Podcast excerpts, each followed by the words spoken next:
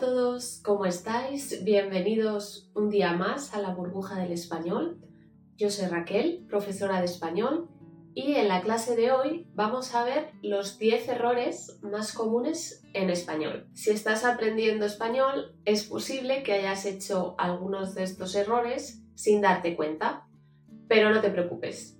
Hoy vamos a verlos para que en el futuro puedas evitarlos. Comenzamos. Vamos con el primer error la confusión entre ser y estar.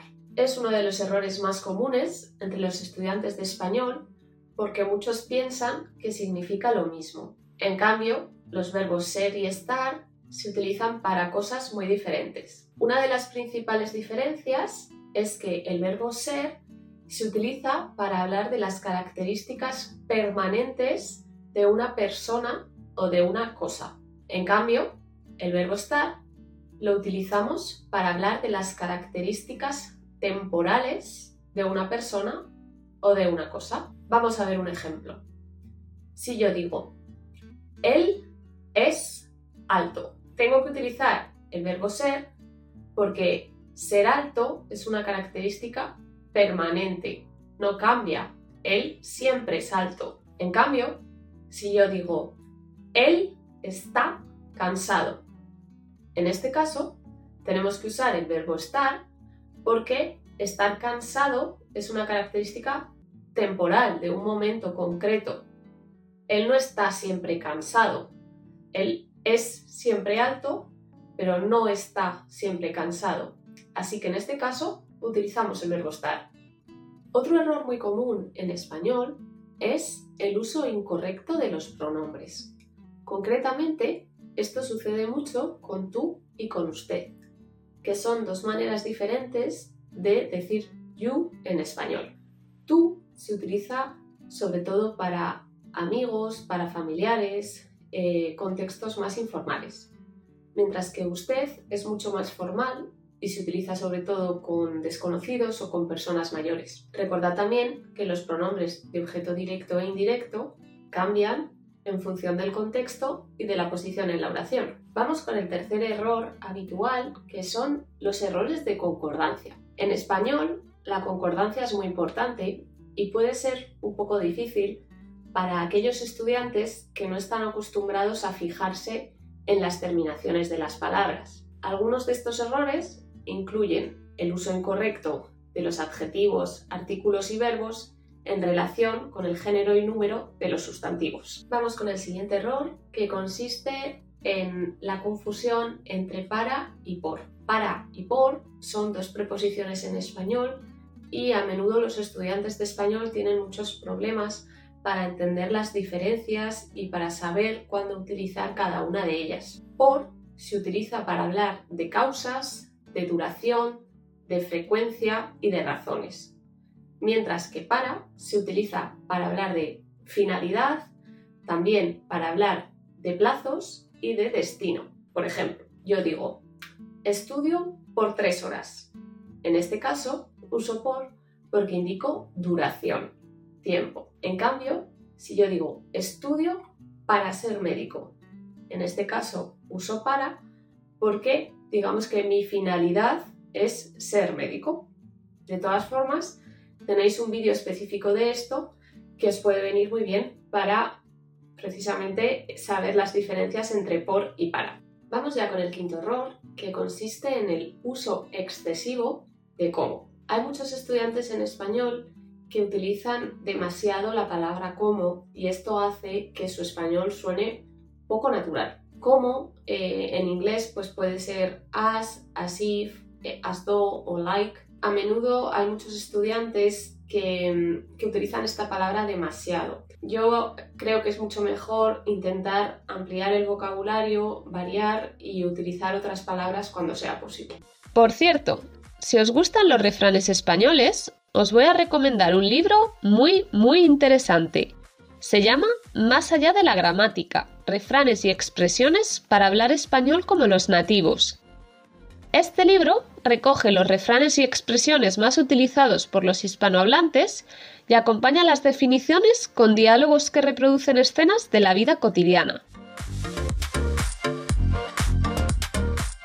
Además, tiene unas viñetas muy divertidas y muchos ejercicios para que puedas comprobar mejor todo lo que has aprendido.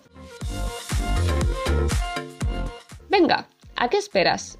El enlace para comprar el libro lo encontrarás aquí abajo.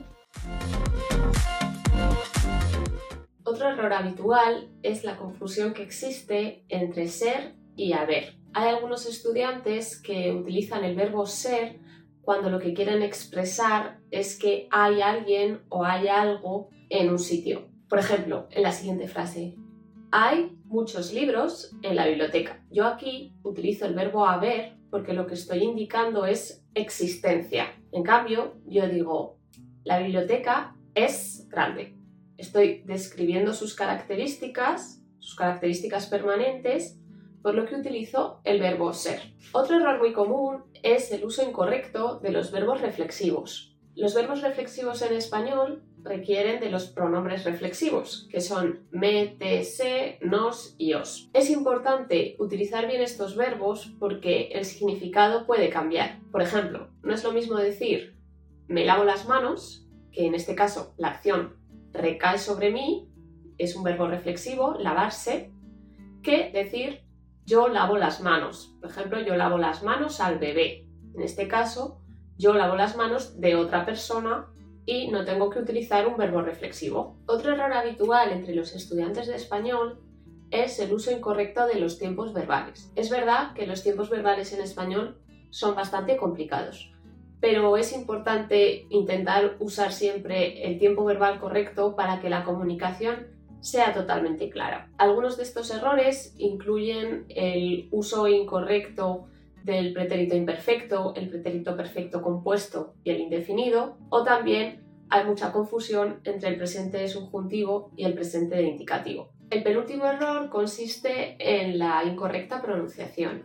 La pronunciación en español puede ser un desafío para aquellos estudiantes que hablen otros idiomas, sin embargo es importante para mejorar la fluidez y la comprensión tratar de siempre pronunciar correctamente.